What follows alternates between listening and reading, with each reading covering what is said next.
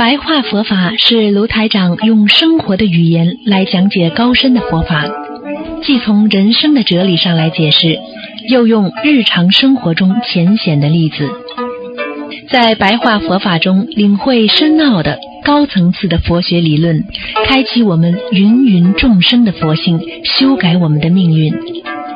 请收听卢台长的白话佛法。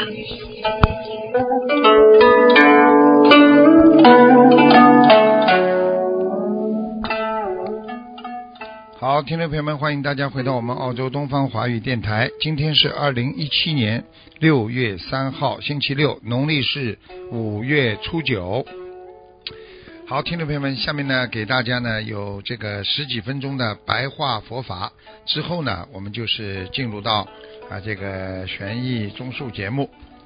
啊，今天呢继续给大家呢讲我们的学佛应该注意的啊和学习的几个问题。首先呢，我们前几次给大家讲到啊孝道啊，今天呢继续给大家讲要尊师啊，尊师很重要啊。父母给了我们的生命啊，老师呢给了我们的慧命啊，智慧的生命，所以叫慧命啊。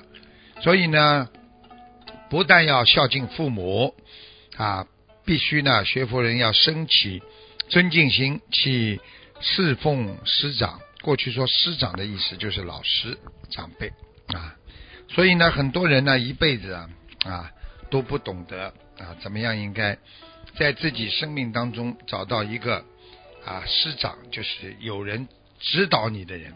你看很多人呢啊婚姻上出问题了，感情上出问题了，身体上出问题了，找谁问都找不着啊！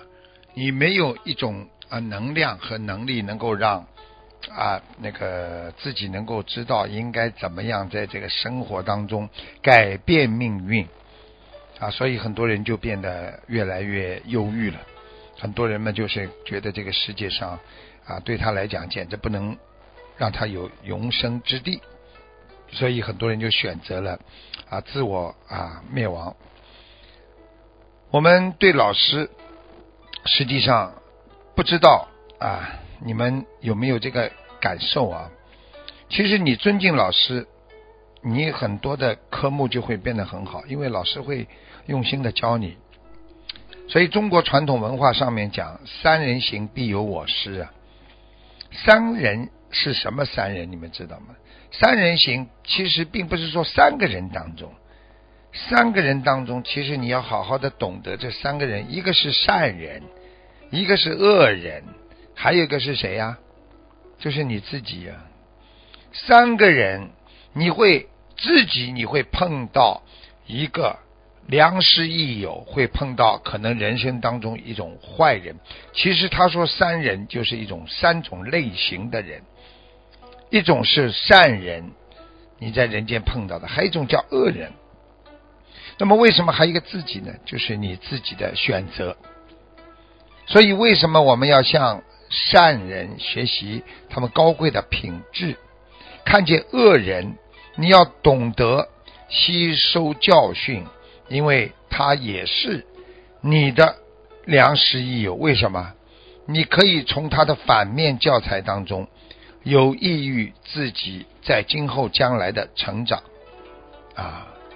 所以过去啊，很多人都讲啊，以铜为镜啊，可以正衣冠。以史为镜，可以知兴衰。什么意思啊？就是古时候没有镜子的。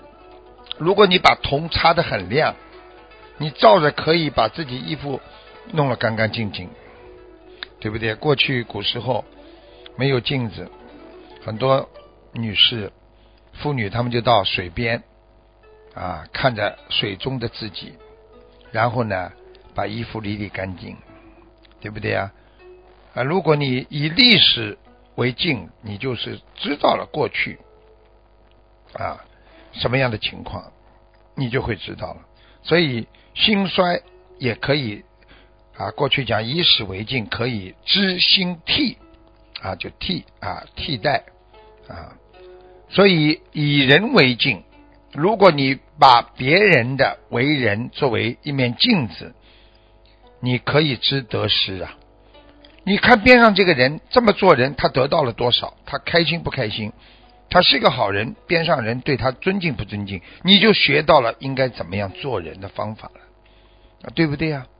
所以这个三人呢，就是要好好的学你我他了，对不对呀？所以。表面上很多的中国传统文化，人家说“三人行，必有我师；十人十步之内，必有芳草”，这听听都是很容易的。实际上，你就仔细一分析，三个人是什么人那？对不对？所以我们因为他是你的老师，所以他是你的师傅，你才跟他学习，因为他有经验，他懂得应该在人间怎么样教育你，能够让你不要被人家欺负，不要被人家啊所唾弃。不要被人家看不起，这一切都是要有一位师傅或者老师来教导你的。所以你去看成功的人，你比方说奥林匹克运动会拿冠军的人，他有多少老师啊？他有多少师傅在教他呀？啊，对不对呀？你去看看成功的人，哪一个没有师傅，哪一个没有老师的？所以希望大家一定要懂这些道理。有时候我们自己啊，在人生当中看到自己啊一生当中的惨状，做错的事情，我们自己可能会啊啊不能忍受和坚持不住。这时候师傅会鼓励你，老师会教育你啊，然后呢，大家会帮助你。这个时候呢，你自己的本性启发了，你会尊重自我，你会觉得人生这是很正常的。举个简单例子，一个人生了癌症了，觉得天要塌下了，他去找医生，医生告诉你，像这种病多的不得了，也不是你一个，看好的也有很多呀，你根本用不着这么自闭的，看好的太多了，不是说生这种病都会死的，啊，对不对呀？过去呢谈癌色变，现在癌症都是可以治愈的一种病了嘛，所以要有别人帮助啊。要有师傅，要有老师啊！因为学生碰到事情，有时候会支撑不住，而老师和师傅他能够忍受，因为他们懂得怎么样能够在人间碰到任何不利于人的事情，能够振作起来。所以台长经常跟大家讲，在哪里跌倒了，要在哪里爬起来啊！所以人爬不起来，那是真的跌倒了。只要你能够爬起来，啊，可能这你就没有跌倒。所以在人生当中，很多人成功都是因为遇到了名师，所以要修大福德才会碰到名师。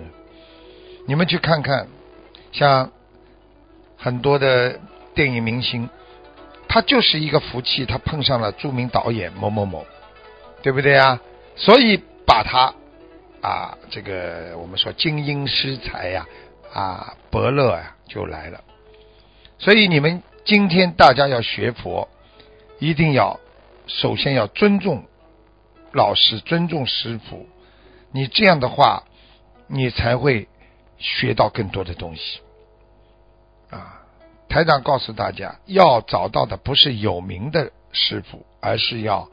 啊，明白的师傅啊，啊，再有名，对不对呀？没有用，要明白，明白为什么要学佛，明白怎么样能够让自己解脱。所以，作为一个弟子或者一个学佛人，首先要清心。啊，清心就是寡欲嘛。啊，低下，啊，低下是什么？就是沉静。这是非常真诚的敬敬畏别人，所以你去看学佛的人，他很尊敬别人，有恭敬心，他这人就有福气。你去看尊重师傅、尊重老师的人，你说他学的是不是最多啊？而一个不尊重师傅、不尊重老师的人，谁会教他？谁愿意教他？所以很多人有了师傅，自己觉得还自己很了不起，所以他。慢慢就觉得自己很了不起，他就学不到东西了啊！所以师傅跟大家讲啊，这个我们人呐，有时候跟名师在一起啊，我说的是明白的师傅啊，所以呀，真的你在闲谈当中就能受益呀，啊，你有时跟一个名师在一起呀，你就是他指点你一下，啊，你可能就得到很多的这个心理的安慰和心理的解脱呀，所以过去。啊，向名师问问题叫问心法，因为师傅知道你的心，因为师傅了解你，所以求心安、求理得的方法就是有有一个名师、好的师傅和好的老师啊。所以过去很多尊重师傅的人，他到最后能够学到很多东西。我跟大家举个例子，在。